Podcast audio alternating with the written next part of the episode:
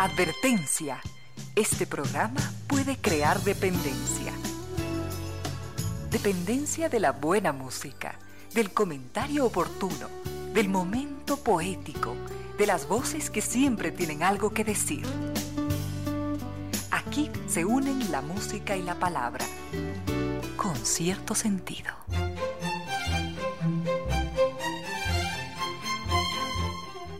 Bienvenidas, bienvenidos, gracias por sintonizar Radio Sucesos 101.7. Gracias por compartir estas horas de música, comentarios y entrevistas. Y ojalá, ojalá al final de la jornada, como siempre, podamos imaginar con esos favores que la fantasía nos hace, podamos imaginar que hemos rendido un real, justo y merecido homenaje a la inteligencia, a la sensibilidad, a la autoestima, a la confianza, a la alegría de vivir y siempre, siempre a las ganas de luchar de todos donde quiera que nos encontremos, a las ganas de luchar por una vida más digna en lo individual y lo colectivo. Y en esa tarea de cada tarde, de cada jornada, de manera generosa, inteligente, leal, nos acompañan ustedes con los correos, con sus correos, a las casillas Ramiro Díez arroba radiosucesos.net o Reina Díez arroba radiosucesos.net. En Twitter, dos cuentas, arroba Reina Victoria DZ o arroba Ramiro Díez. Instagram, mi cuenta personal, arroba Reina Victoria Díez. En Facebook, muy simple, nos siguen simplemente, valga la redundancia, como con cierto sentido. Y gracias también a estas empresas. Gracias a NetLife, el Internet seguro de ultra alta velocidad que también nos ofrece seguridad, productividad y atención personalizada. Buena idea, buena idea cambiarnos a NetLife. Y nos acompaña también, por supuesto, el Banco del Pacífico. Recuerden que los que somos clientes del Banco del Pacífico, los que tenemos la fortuna de ser sus clientes, sabemos de su extraordinaria calidad.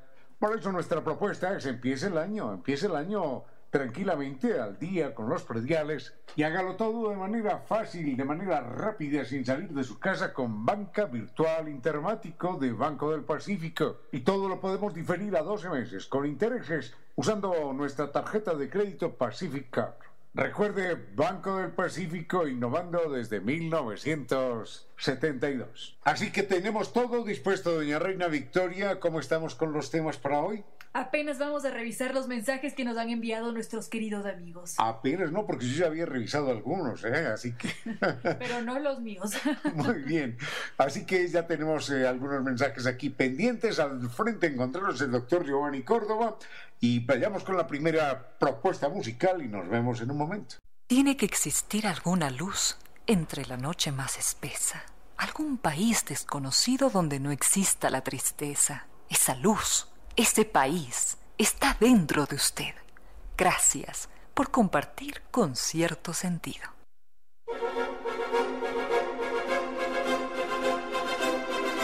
Queremos agradecer a la revista Ecuador Terra Incógnita. Nos han hecho llegar esta publicación número 121, Microbios, el, el asombroso mundo de virus y bacterias.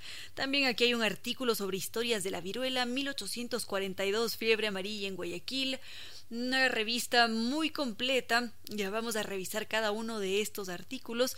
Mil y un gracias por habernos hecho llegar esta revista Ecuador Terra Incógnita. Con cierto sentido.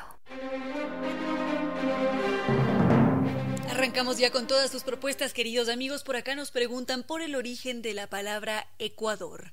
Esta, este término que, que es nuestro nombre aquí en el Ecuador, nuestro gran orgullo, porque en 1830, cuando este país se mm, independizó de la Gran Colombia, pasó a llamarse Ecuador. Enseguida podríamos ver el origen de la palabra Ecuador.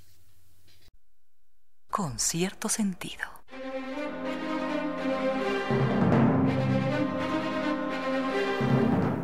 Nos habían preguntado por el origen de la palabra Ecuador esa palabra que es nuestro nombre, este pequeño país del, del Pacífico sudamericano que es tan bello, tan diverso, se llama Ecuador. El Ecuador también es este círculo perpendicular que está perpendicular al eje de la Tierra, en donde los días tienen la misma duración que las noches a lo largo de todo el año. En cambio, en geometría, Ecuador es esta esfera que rota sobre un mismo eje. es mm, la circunferencia que está formada por estos puntos de la superficie que están a una misma distancia desde ambos polos. Y esta palabra Ecuador viene del latín, viene de los términos aecus, que quiere decir igual, y del verbo latín aequare, que quiere decir igualar. Entonces, en latín, aequatoris era el nombre de un aparato que era utilizado para verificar el peso de las monedas, así como también de la calidad del metal con que estaban hechas. Hasta allí lo que podríamos comentar sobre el origen de la palabra Ecuador. Con cierto sentido.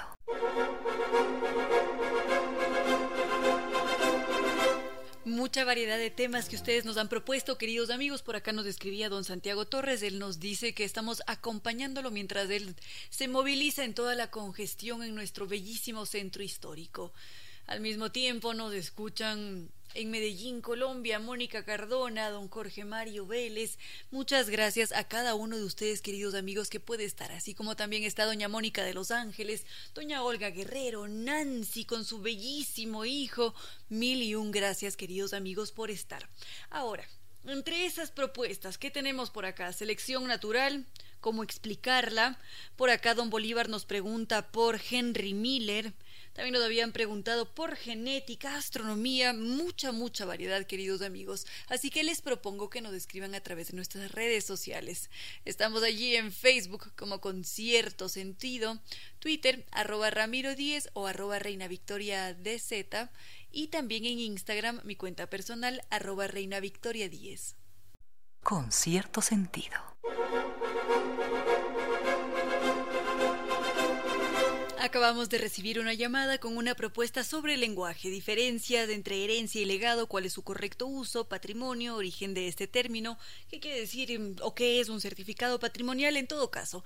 Vamos a ver dentro de poco este tema, porque hace poco ya estábamos centrados en el lenguaje, ahora saltamos a la teoría de la evolución. Justamente, un muy apreciado oyente de este espacio, don Jorge, nos preguntaba por la selección natural, ¿cómo la explicamos? La selección natural es quizás uno de esos puntos fundamentales de toda la teoría de la evolución que fue presentada por Darwin. Esto sucedió en 1858, es decir, que ya han pasado algunos años desde ese momento y mm, es un descubrimiento y es un gran mérito haber creado toda esta teoría evolutiva que nos permite comprender el mundo en el que estamos.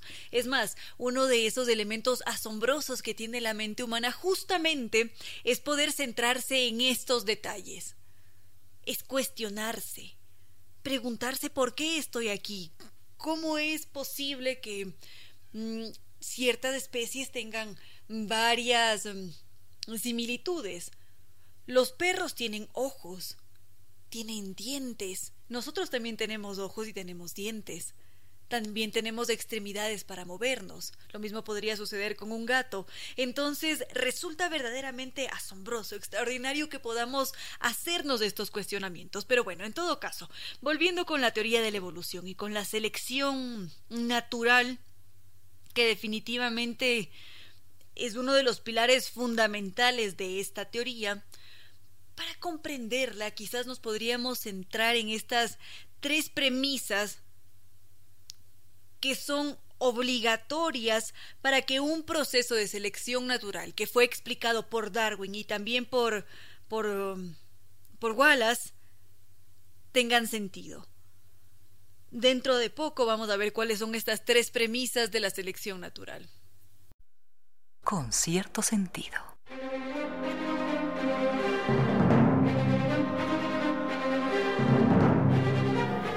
Nos habían pedido que viéramos brevemente de qué se trata la selección natural. Básicamente lo que implica este proceso de selección natural es que la naturaleza, con todos sus procesos, complejidad, con su química, biología, anatomía, elige cómo se reproducen los organismos de acuerdo con sus propiedades para poder favorecer una mm, adaptación que finalmente deriva en la evolución de las especies.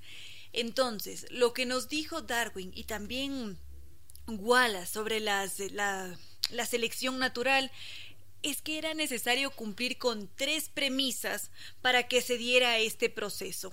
La primera nos dice que todos los individuos de una especie o de una población son distintos, es decir, que no todos los ejemplares de una misma especie son idénticos aunque se parezcan mucho.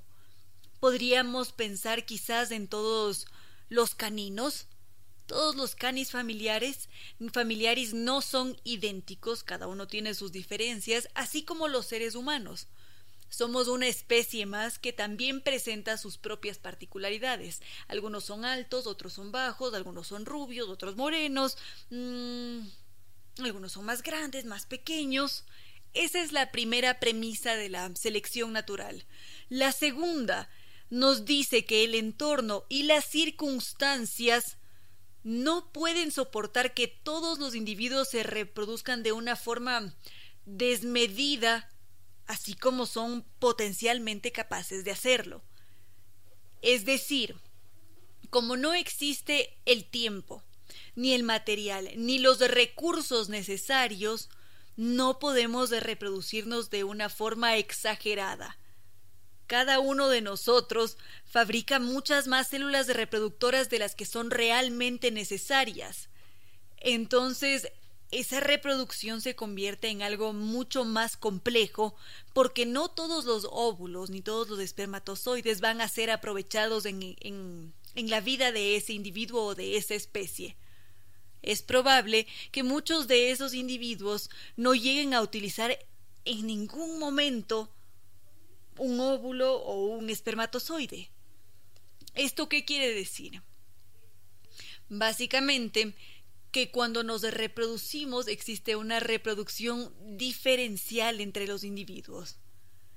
Es decir, que va a haber mm, una selección en ese proceso reproductivo va a haber mm, ciertos individuos que por sus características, por su mm, composición genética, se van a ver favorecidos, se van a reproducir y esto sucede porque en cada uno de nosotros hay un ¿cómo podríamos llamarlo? Un ente.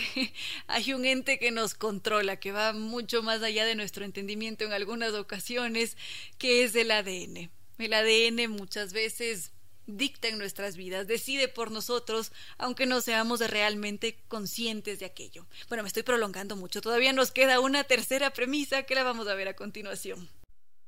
Con cierto sentido.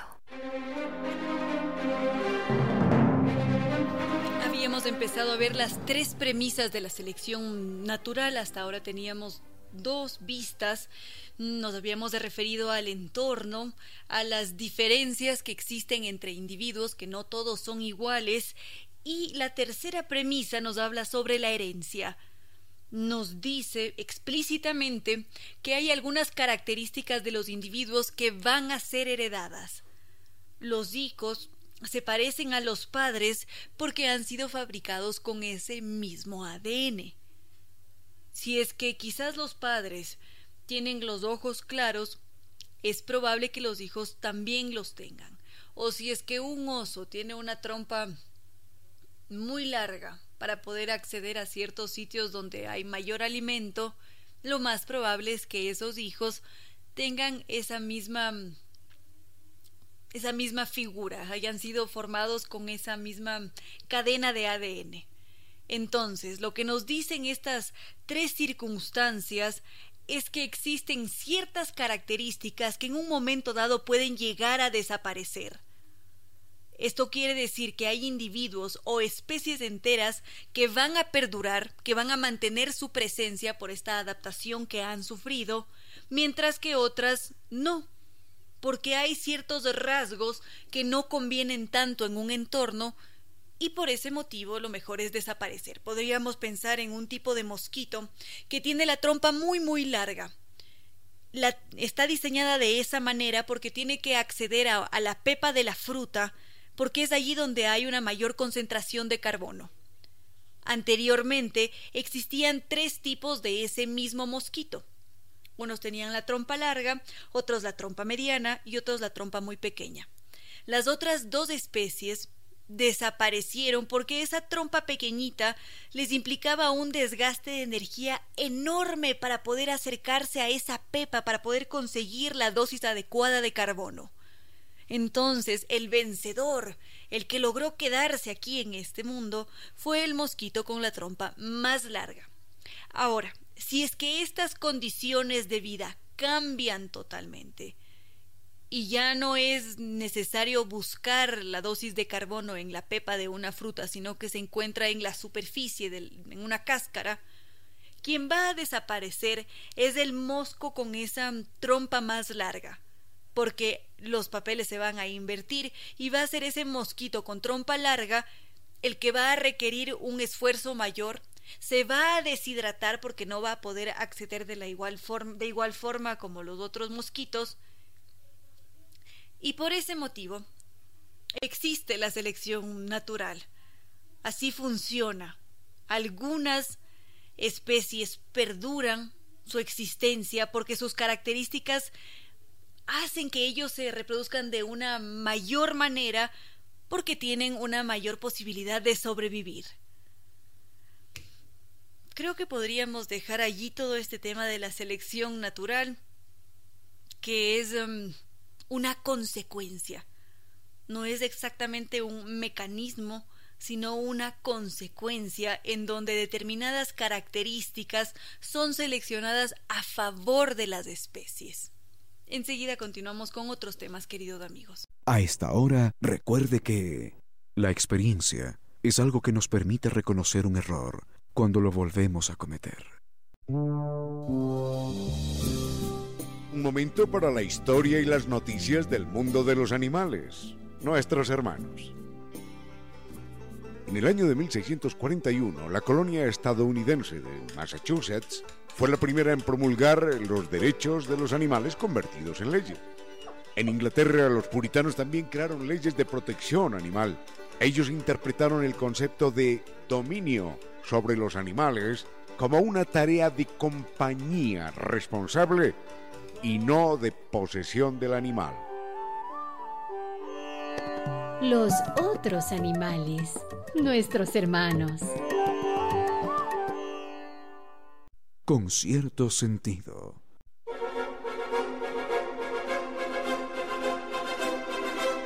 Don Felipe Ramos nos había preguntado por los términos herencia y legado, cuáles son sus diferencias. Vamos a ver término por término. Primero vamos a centrarnos en legado. La palabra legado tiene diferentes acepciones. La primera podría referirse a la antigua Roma, a este representante del emperador en las provincias del imperio. También puede significar en la antigua Roma el jefe o la cabeza de cada legión. Otro término, otro significado nos dice que es una persona enviada por una alta autoridad para tratar un negocio. Y mm, este término legado proviene del latín. Su etimología viene del latín legatus, que es mm, el participio pasivo del verbo legare, que quiere decir legar. Normalmente este vocablo se refería a un cargo o a un oficio o quizás algún, algún tipo de actividad del tipo eclesiástico que se realizaba porque era una delegación del sumo pontífice. Ahora, este término legado también es utilizado en el ámbito legal. Justamente es una disposición legal formal en la que un bien o parte de un conjunto de bienes pasan a manos de quien ha sido incluido en un testamento y esa decisión tiene que ser respetada por el heredero o por los herederos. Enseguida nos centramos en el término herencia. En silencio, ese rayo de luz que entra por su ventana quiere decirle que a esta hora la música y los comentarios se disfrutan con cierto sentido.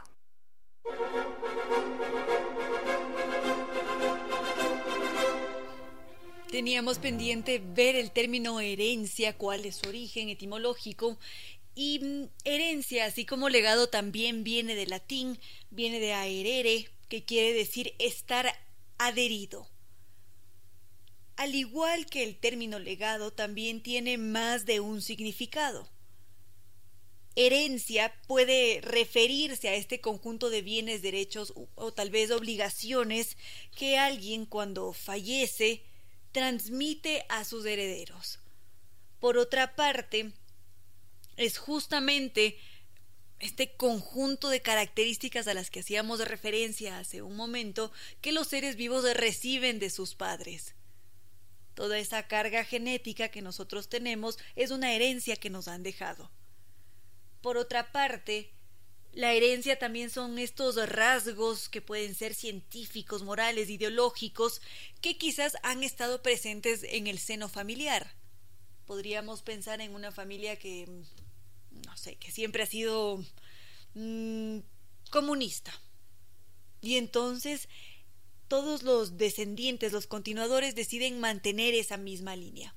Por otra parte, en la herencia también están todos estos rasgos o circunstancias culturales, sociales, económicas que marcan la historia y que se convierten en una herencia. Hasta allí lo que podríamos comentar sobre herencia y legado.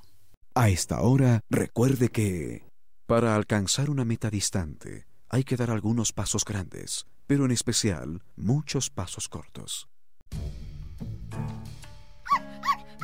Lo más parecido que yo conozco a la bondad y al amor incondicional es un perro.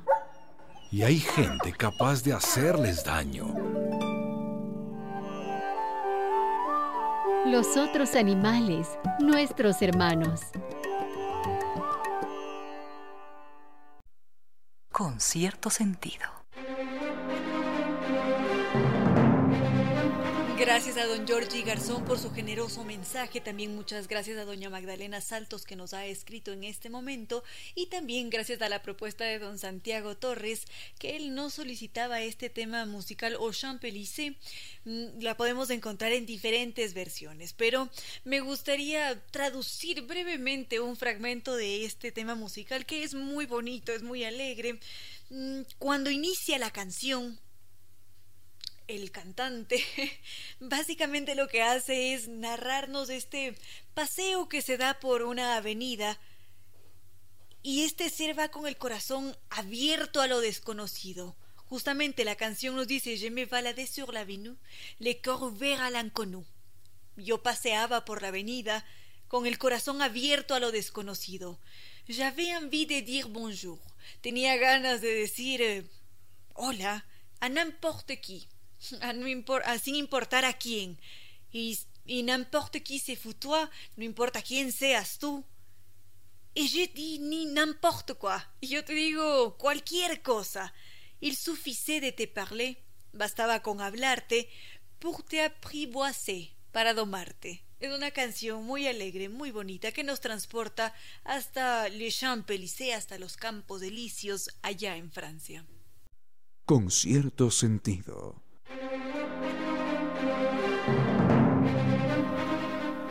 Decíamos, queridos amigos, que otro muy apreciado oyente de este espacio nos había preguntado por la genética.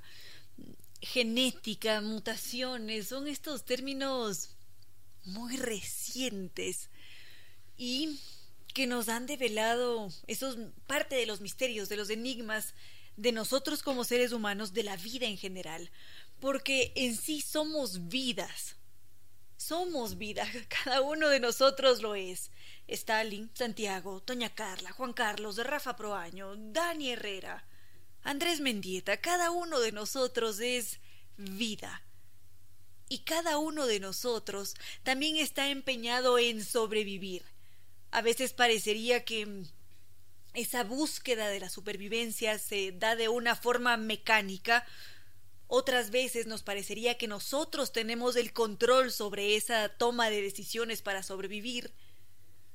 Pero al parecer, lo que nos ha dicho la ciencia hasta ahora, y todos estos términos recientes del ADN, la genética, las mutaciones, que estamos muy equivocados, que en realidad nosotros no controlamos la totalidad de nuestras decisiones.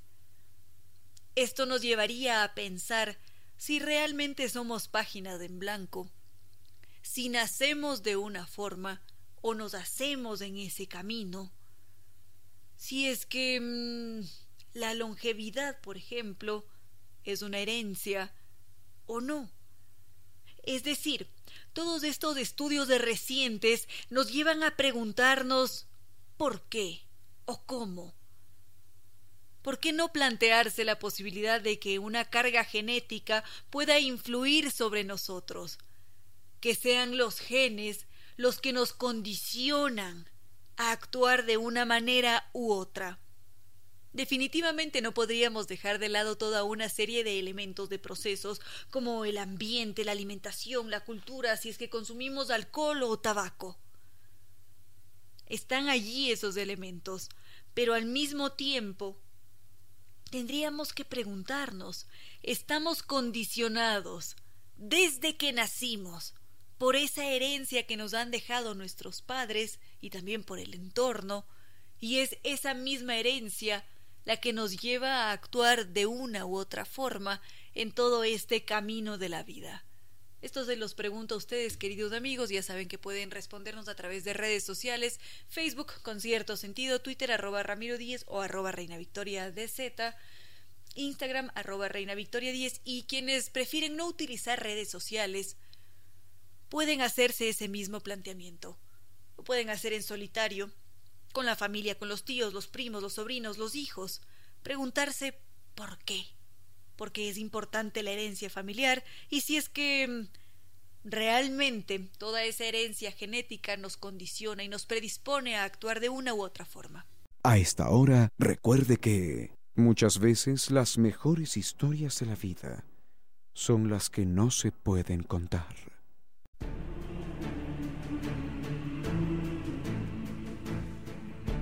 Viva con Diners. Viva su mejor historia. Aquí en Sucesos, un día como hoy. Con el auspicio de Diners Club, tu mundo sin límites. Una mañana invernal del año 1900, una niña de 11 años fue acusada de manera injusta de haber robado algún libro de su escuela. La niña se defendió y demostró que nada tenía, pero en ese momento ya se había desatado la irracionalidad colectiva y una compañerita suya la insultó por no tener padre y le arrojó una piedra. Entonces las demás niñas se sumaron a la locura colectiva y ante la lluvia de insultos y piedras, la niña huyó de la escuela para no regresar jamás. Era mentira que hubiera robado algo, pero era verdad que ahora no tenía padre.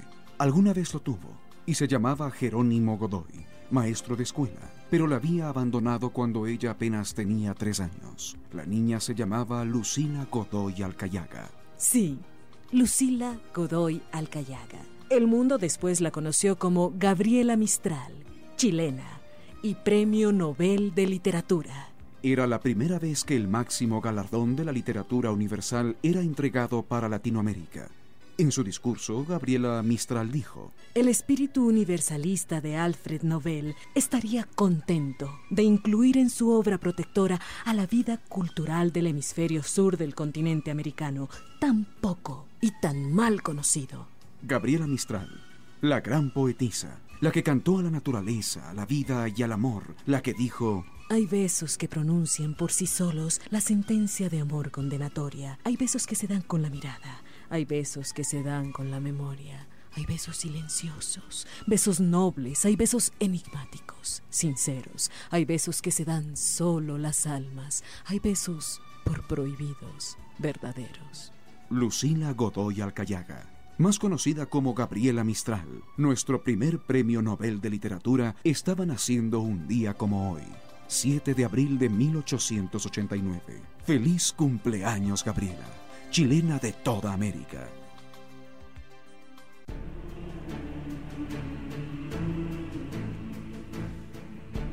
Viva con Diners.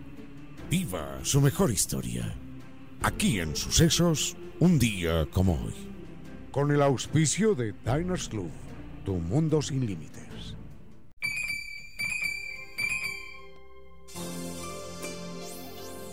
Si en el crepúsculo el sol era memoria, ya no me acuerdo. En pocas palabras, la poesía dijo,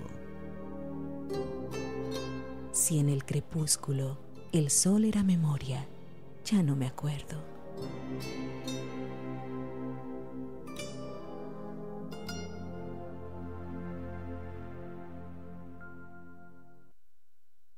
Con cierto sentido.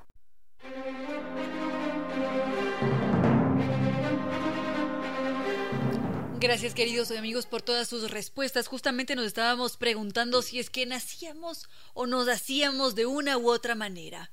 Si es que ya veníamos con determinados comportamientos de fábrica, como si es que nos hubiesen ingresado allí un microchip en nuestro cerebro, o si es que había diferentes elementos que nos, que nos permitían cambiar en ese proceso de la vida y que nos hacían actuar de una u otra forma. Justamente don Felipe nos decía que la respuesta es sí y no. Y claro que sí. Está allí la carga genética que nos predetermina a actuar de una u otra manera, a buscar ciertos objetivos en la vida, a tomar ciertas decisiones. Y por otra parte, está todo el entorno que nos condiciona, todo el bagaje cultural, económico, social, que por supuesto también nos moldea de cierta forma vamos a tener que ponerle un alto a este tema genético porque estamos atrasados con nuestra entrevista de hoy. Nos estará acompañando el el maestro Luis Moscoso, así que dentro de poco volvemos con el maestro Luis Moscoso. Con cierto sentido.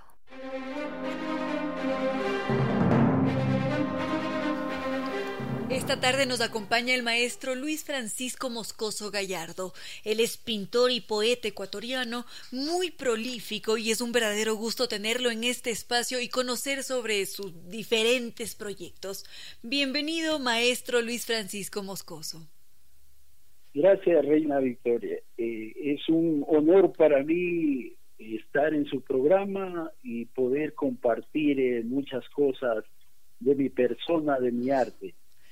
El honor es nuestro y es una verdadera alegría poder conocerlo, su trayectoria que es tan extensa porque son ya, ya décadas dedicadas al arte.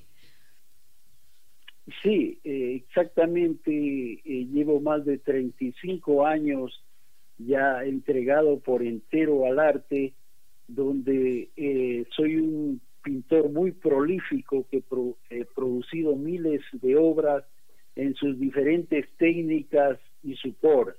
Igual manejo la acuarela, el lápiz carboncillo, el óleo, pero en lo que más me especializo es en el acrílico, ya que mis eh, creaciones de tipo contemporáneo son están hechas de estas, pero incluyendo muchos materiales que son poco convencionales al arte, ¿no? Porque me adentro en el arte contemporáneo.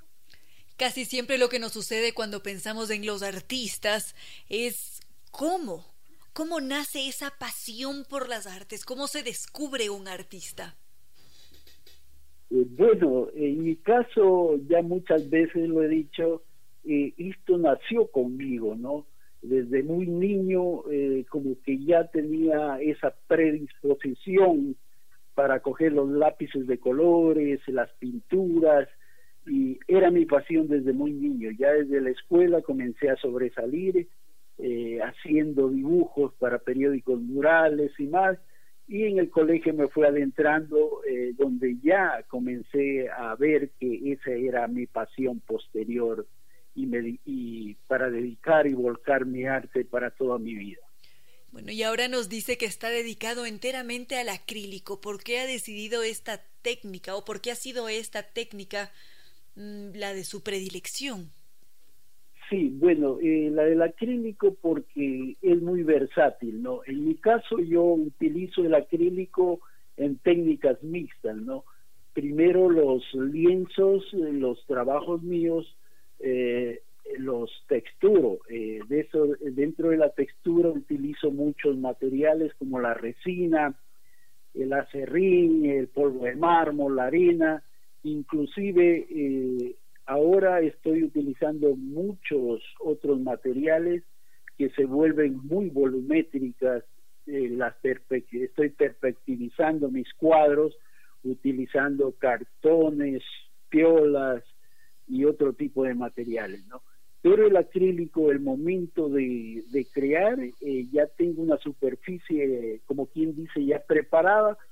Y en cuanto a la versatilidad, me gusta por su secado rápido, su vivacidad en sus colores. Y una de las cosas que me decidí por esta técnica es que cuando yo pintaba al óleo era muy alérgico, entonces el material del óleo para mí es muy tóxico. Entonces el, acrílico fue un medio que le conocí a través del maestro quiteño Antonio Arias, que con él recibí un curso y pude ver la versatilidad de estas técnicas. Lógicamente, cada artista eh, después nosotros la usamos ya de una forma muy personal y única. Es decir, que usted ya ha encontrado su estilo, la esencia propia del, del maestro Luis Francisco Moscoso. ¿En qué momento se atrevería a decirnos usted que ya encontró esa madurez artística? Sí, bueno, eh, eso fue a través eh, del tiempo que realmente me fui inclinando por ciertas temáticas, ciertas propuestas, ciertos conceptos y al hacer el camino uno se mete como en un laboratorio para ir probando materiales, para ir probando técnicas, para ir probando propuestas y de todo esto sale un conjunto ya de una madurez artística eh, en diferentes eh, manifestaciones y en diferentes eh, propuestas que, que estoy haciendo, ¿no? Entonces, eso ya como que en, eh, en mi andar nace esa madurez y me volco por completo al arte, eh, digamos así, si bien soy versátil desde un paisaje, una acuarela, un retrato, pero lo mío es la creación dentro del arte contemporáneo, ¿no? Entonces ahí estas propuestas que estoy haciendo eh, justamente rompen con todos los esquemas de ciertos pintores que se dedican a hacer cosas tradicionales. Entonces yo siempre estoy en una búsqueda constante, como decía Picasso, ¿no? Eh, yo pinto lo inverosímil, decía él, porque lo, o sea, lo cotidiano, lo fácil que uno quiere poner, eso lo puede hacer cualquiera, ¿no? pero cuando uno se adentra en el mundo del arte pictórico, eh, siempre uno debe estar apreciando a los grandes creadores contemporáneos a nivel mundial. Cuando he visitado Nueva York, Miami, he estado en los grandes museos y justamente ahí es una fuente de inspiración y para comparar lo que uno está haciendo a través de su propuesta artística. Ahora usted nos ha dicho que se mantiene en una constante búsqueda del arte, del estilo, del manejo, y nos preguntamos ¿Qué ha sucedido en estos tiempos pandémicos? ¿Se ha frenado esa producción artística? ¿Se ha visto tal vez muy golpeado? ¿O quizás toda esta situación de la pandemia, del confinamiento, ha modificado su forma de hacer arte? Sí, justamente cuando empezó la pandemia, yo soy uno de los artistas que más motivación todavía me da y he estado probando nuevos materiales en las diferentes eh, propuestas artísticas que lógicamente he hecho una producción tremenda, ¿no? Todo lo que he producido hasta aquí, fuera de ciertas obras para la venta, bajo pedido que también he tenido, eh, he estado produciendo en mis diferentes temáticas, ya sea en la serie espacial cuántica, ya sea en los rostros personalísimos de las ternuras, ya sea en la serie erótica, también que tengo una serie, serie muy vasta, he producido una cantidad de obras que realmente quisiera mostrar aquí en mi país, mostrar al mundo a nivel internacional, porque es una obra grande y vasta que podría albergar cualquier museo. Esto tal vez querría decir que próximamente vamos a poder apreciar su obra en una exposición, aunque sea de forma virtual. Sí, eh, justamente eh, ahorita los espacios un poco todavía se encuentran cerrados, pero eh, quiero comenzar a hacer unas exposiciones virtuales para dar a conocer mi trabajo, mis propuestas, las últimas creaciones que he realizado con diversidad de materiales que son muy conceptuales, eh, eh, rompen con todo esquema del arte tradicional y justamente ahí está el éxito del que busca, porque asimismo Picasso decía, yo no busco encuentro, ¿no? Entonces, eh, cuando un pintor es muy creativo, en este caso como, como yo, eh, nunca me encierro fácilmente en una sola propuesta artística y en una sola técnica, sino que mi evolución es constante, ¿no? Eh, tengo tal fuerza, eh, tal creatividad que no paro y siempre lo que estoy produciendo no me repito a mí mismo, sino que doy de lo mejor de mi creación artística. Muy bien esto. Ahora, esto quiere decir que próximamente estaremos muy atentos a sus noticias, a disfrutar de su obra y al mismo tiempo nos gustaría saber cuál es su opinión sobre la entrega hacia el arte. ¿Por qué deberíamos entregarnos a este oficio, apreciarlo, crear, por supuesto, pero al mismo tiempo también valorarlo? Sí, bueno, eh, si nos ponemos a conceptualizar lo que es el arte, el arte es todo en la vida, ¿no? Eh, Dios es nuestro máximo creador, nosotros somos co-creadores también y podemos crear muchas cosas en diferentes facetas. Habrá gente que le gusta escribir, gente que le gusta la poesía, gente que le gusta esculpir, gente que le gusta pintar, crear, y así muchísimos, no solo dentro de las artes, sino que dentro de muchos ámbitos, el ser humano es muy creativo, ¿no? Entonces es muy importante porque la creatividad eh, realmente es lo que nos lleva a dar un paso más adelante, no solo a nosotros, sino a la humanidad. Eh, los niños deberían ser eh, puestos al arte por sus padres para que comiencen a desarrollar sus habilidades artísticas y dentro de eso así no vayan a ser pintores, escultores, artistas, esto les va a ayudar muchísimo porque la, eh, la creatividad dentro del ser humano no tiene límites y eso es lo que nos hace avanzar. Al país lo que le hace falta es comenzar a abrir más museos, a motivar en las escuelas, en los colegios, este tipo de actividades, como lo hacen en países europeos, en grandes eh, potencias como Estados Unidos y otros lados, donde a la niñez le llevan desde niño a los museos, a la sala de conciertos y todo, y ahí es donde el niño se va formando eh, en otra dimensión, ¿no? El arte es de una dimensión espiritual, entonces mientras más nos adentremos a él, más grandes seremos. Esto nos lleva a pensar, o más bien a decir, que tenemos que salir corriendo a crear y a vivir el arte.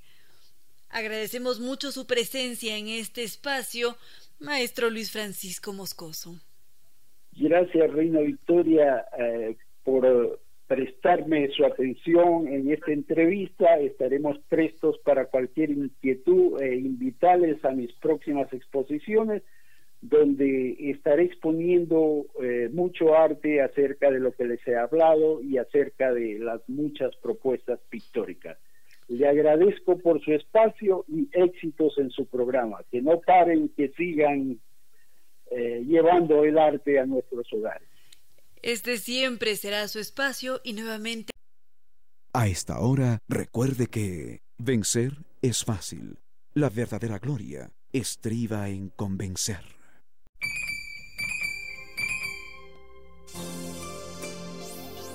Morimos siempre que una voz de amor nos abandona. En pocas palabras, la poesía dijo, morimos siempre que una voz de amor nos abandona.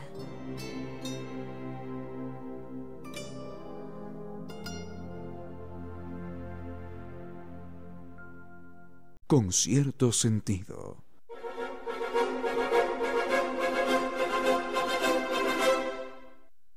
¿Qué es eh, más importante, la palabra o la imagen? Depende, depende, y es la pregunta que nos hace don Juan Manuel Quirós. Los, los estudiosos de esto de la comunicación eh, tienen, tienen criterios divididos. Hay quien dice, no, no, no, es que la palabra sin la imagen no, no, no tiene ninguna importancia. Otros dicen, no, la, la imagen sin la palabra también carece de importancia. Pero puestos a escoger entonces, o la imagen o la palabra, y algunos dicen, no, es que necesitan ir juntas en esta época de lo, de lo audiovisual. Hay que escuchar, hay que escuchar la palabra, pero también hay que, hay que ver la imagen, por supuesto. Eh, los criterios están divididos. Yo en lo personal, en lo personal, soy más defensor de la palabra que de la imagen. Más allá de que se diga eh, una imagen vale más que mil palabras. ¿Te acuerdas de eso, Giovanni? Una imagen vale más que mil palabras. Puede ser, puede ser en un momento dado, puede ser, pero, pero no necesariamente. Enseguida, enseguida intentamos una aproximación a este asunto. Con cierto sentido.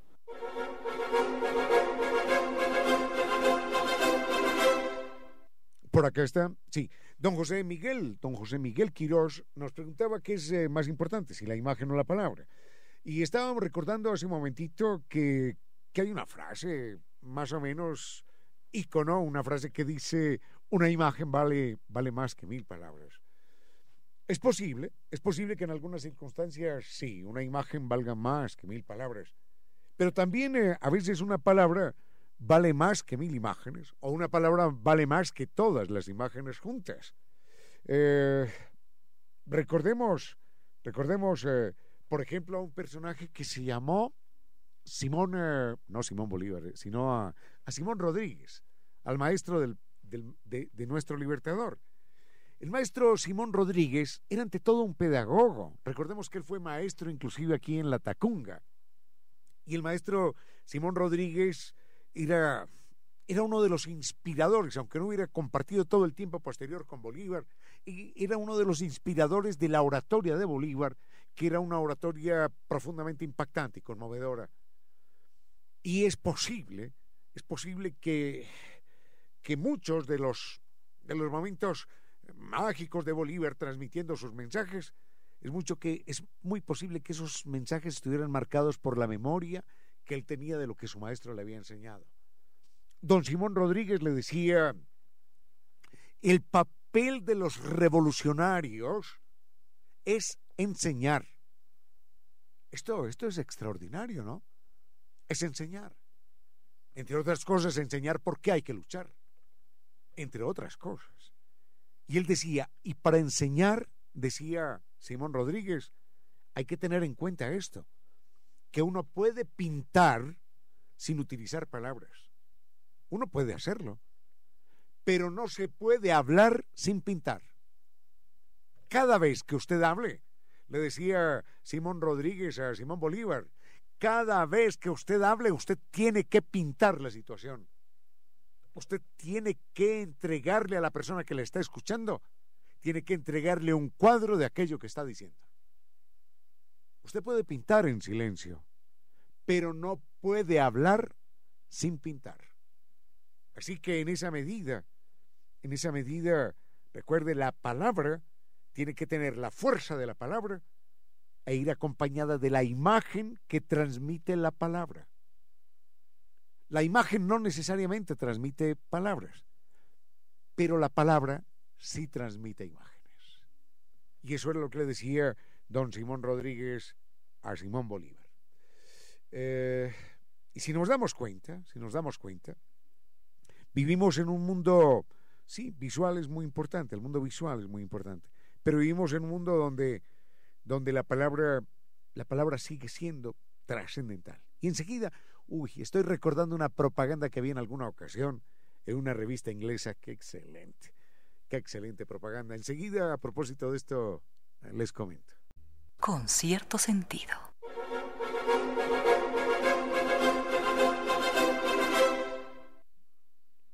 Estábamos hablando de esta mm, dicotomía, dicotomía que, que, no lo es tanto porque van siempre juntas la imagen y la palabra, de esta dicotomía que vivimos eh, cotidianamente, porque la pregunta del señor Quiroz es qué es más importante, si la imagen y la palabra.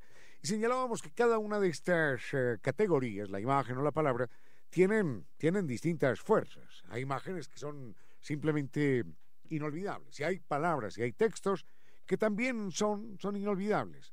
A veces se dice que una, que una imagen vale más que mil palabras. También es cierto que una, una palabra justa, una palabra justa, puede, puede también evocar más de mil imágenes, y no solo más de mil, sino todas las imágenes.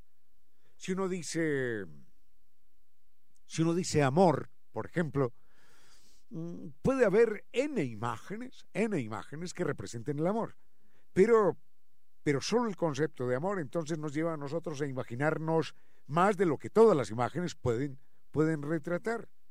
Lo mismo si decimos terror, o si decimos Navidad, por ejemplo, o si decimos estalactita, estalactita.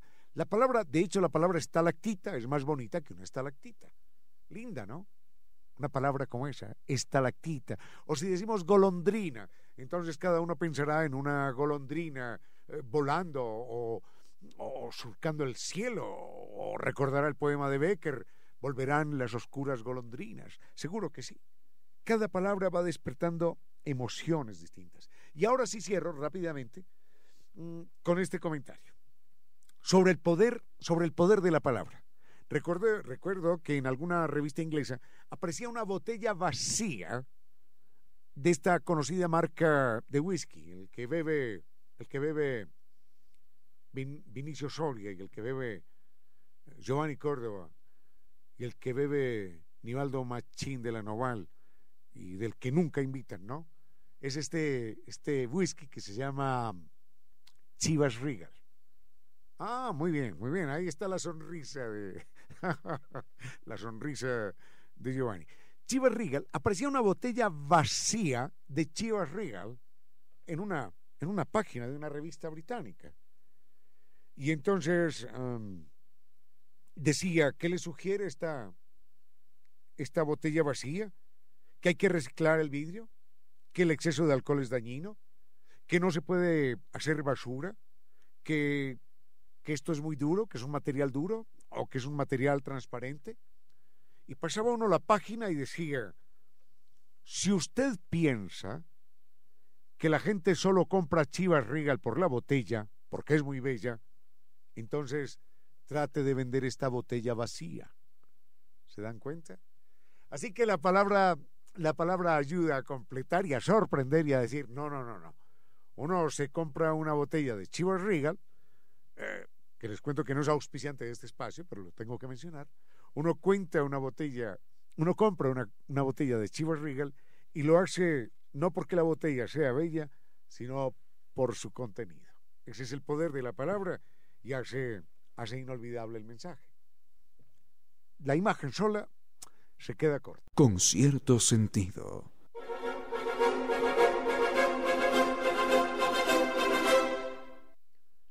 Don Jorge Quintero leyendo un manual de fotografía decía, no, no, perdón, no es un manual de fotografía, es un manual de astronomía lo que estaba leyendo. Don Jorge Quintero leyendo un manual de astronomía eh, encuentra que dice, la fotografía fue el gran adelanto de la astronomía. Y se pregunta, ¿por qué? Si la astronomía había avanzado lo suficiente antes de que existiera la fotografía. Sí, la, la astronomía había avanzado bastante, pero no, no tanto como ha avanzado en el último siglo, por supuesto.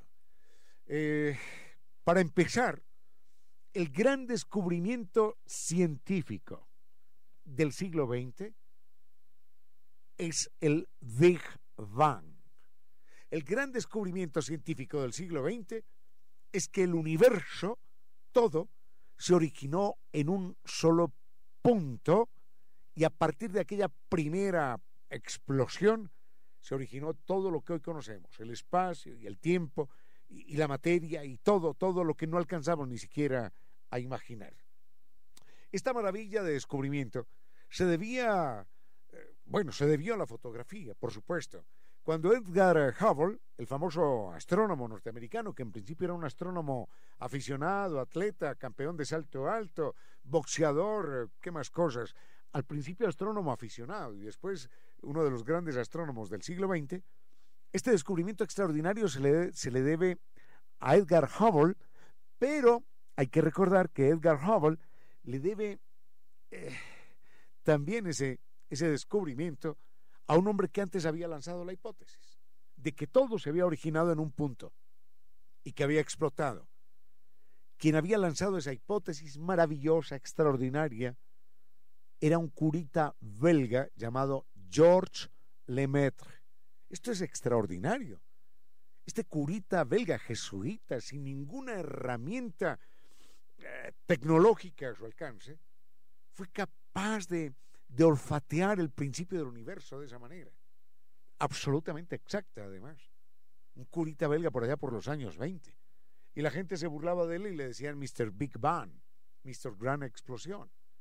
Pero bueno, imagínense, descubrir nada más ni nada menos que eso, que el universo se había originado en un solo punto a través de una explosión que hoy sigue, hoy sigue expandiéndose entonces. Así que Edgar Hubble descubre que el curita belga, jesuita, maravilloso tipo, Georges Lemaitre, estaba acertado, lo descubre a través de la fotografía. Enseguida miramos eh, cuál fue la, la consecuencia de la aplicación de la fotografía y otros descubrimientos que a lo largo del siglo XX y el siglo XXI se van a seguir dando gracias a la fotografía en el campo de la astronomía. Con cierto sentido.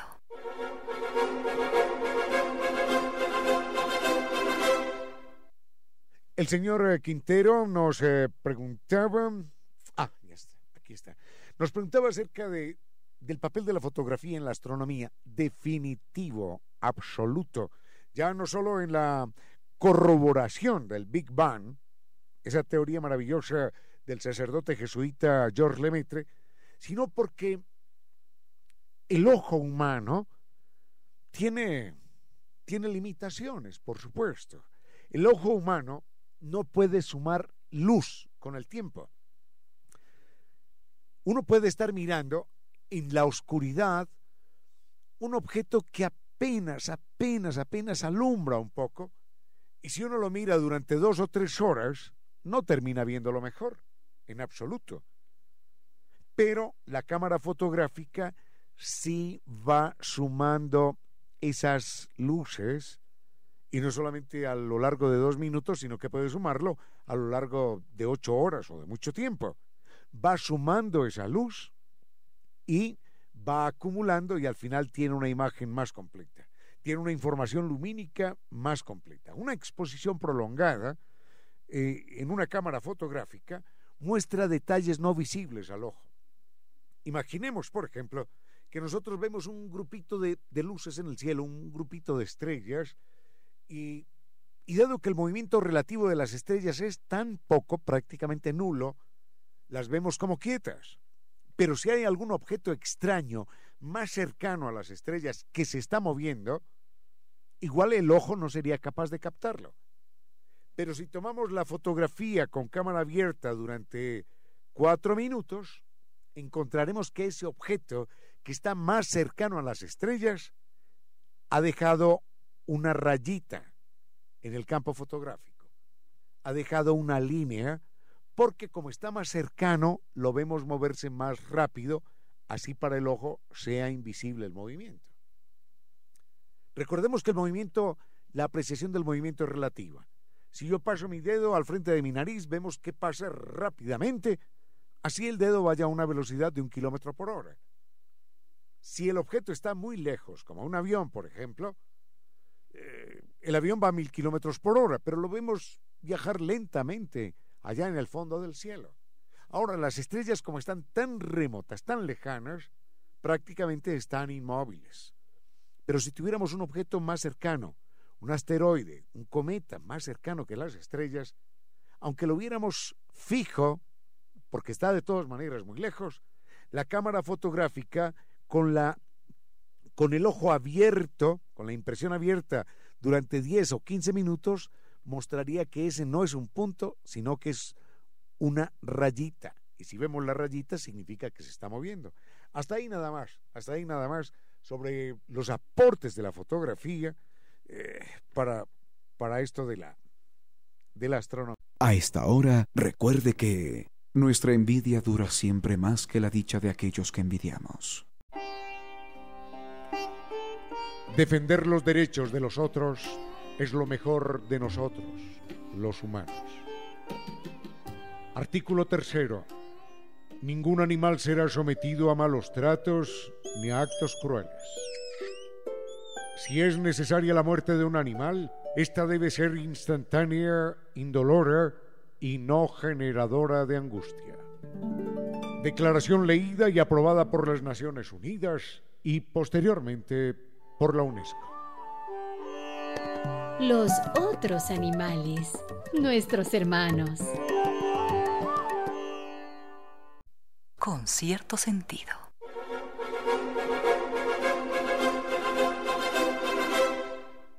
¿Qué puedo contar acerca del apagón de Nueva York de 1965? Nada, absolutamente nada que, que, seguro que usted no sepa. Para empezar, yo no recordaba que fuera en el año 1965. Sabía que hubo un apagón en Nueva York por allá por los años 60, pero no podría ni siquiera dar el año. Así que que no, no podría contar nada salvo lo que, lo que la gente conoce. Ah, no, no, es que la pregunta viene relacionada con la eventual presencia de ovnis. No, mucho menos entonces. Sobre, sobre el famoso apagón de Nueva York del año 65, año que yo no recordaba, sí sabía que había sido en los años 60, pero nada más. Mm, es uno de esos apagones eh, obviamente inesperado, pero además eh, con unas eh, consecuencias extraordinarias que lo convirtieron en noticia mundial. Hay que recordar que, si no estoy mal, era el mes de noviembre o el mes de diciembre, hacía bastante frío ya. Y mm, y entonces eh, dejó de funcionar la calefacción.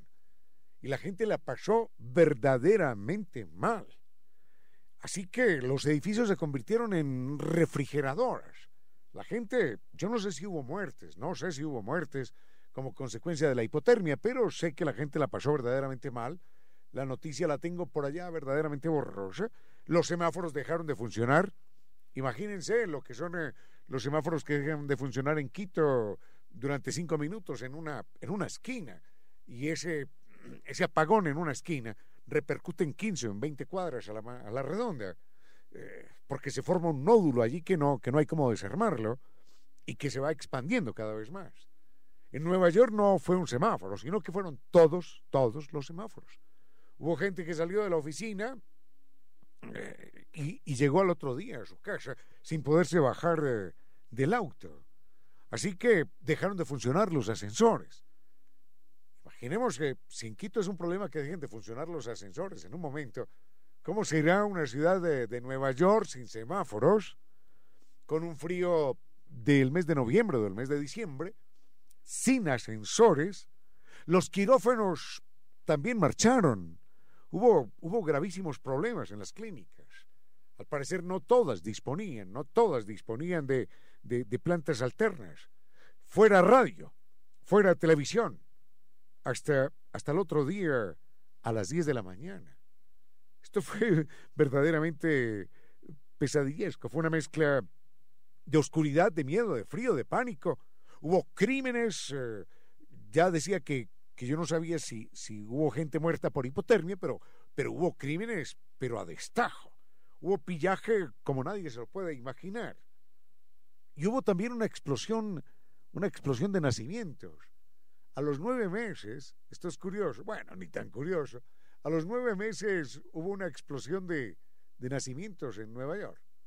Parece que la gente aprovechó la, la oscuridad para, para, de alguna manera, darse cariño y huir, eh, huir del miedo y huir de, del frío. Eso sería todo lo que podría contar. En cuanto a que hubiese sido originado por por ovnis. Sé que en algún momento se ha especulado al respecto, pero pero nada, absolutamente nada demostrable. Con cierto sentido.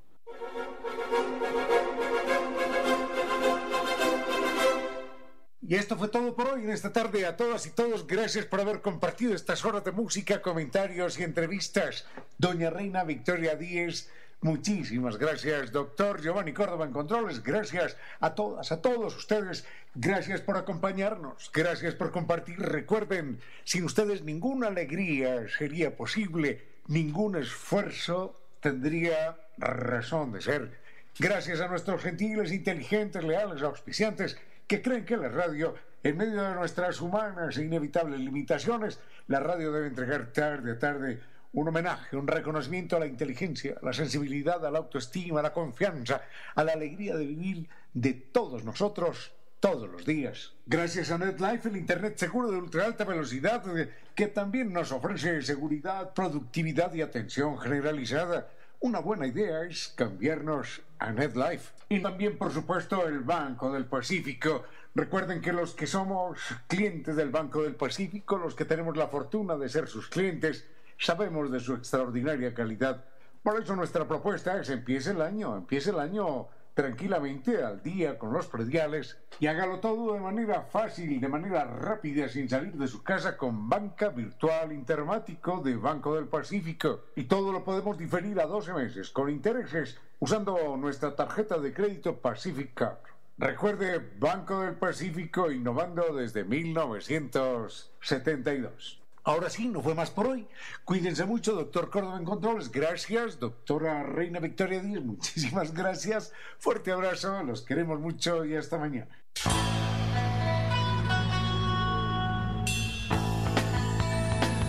Si como dicen es cierto que en la vida no hay casualidades, piense, ¿por qué escuchó usted este programa? Tal vez escuchó aquello que necesitaba tuvo la sospecha de esa luz dentro de su propio ser. Una gota de agua, un corazón que late, una semilla en su memoria, un remanso en medio de sus prisas, una voz que aliente su esperanza, una pluma para sus alas. Algo de eso hemos querido ser. Aquí, en concierto sentido, con Ramiro Díez. Y Reina Victoria Díez.